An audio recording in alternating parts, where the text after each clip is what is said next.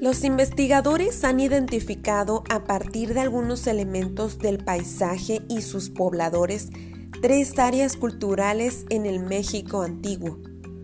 Vamos a conocerlos. Observa el video que te comparto.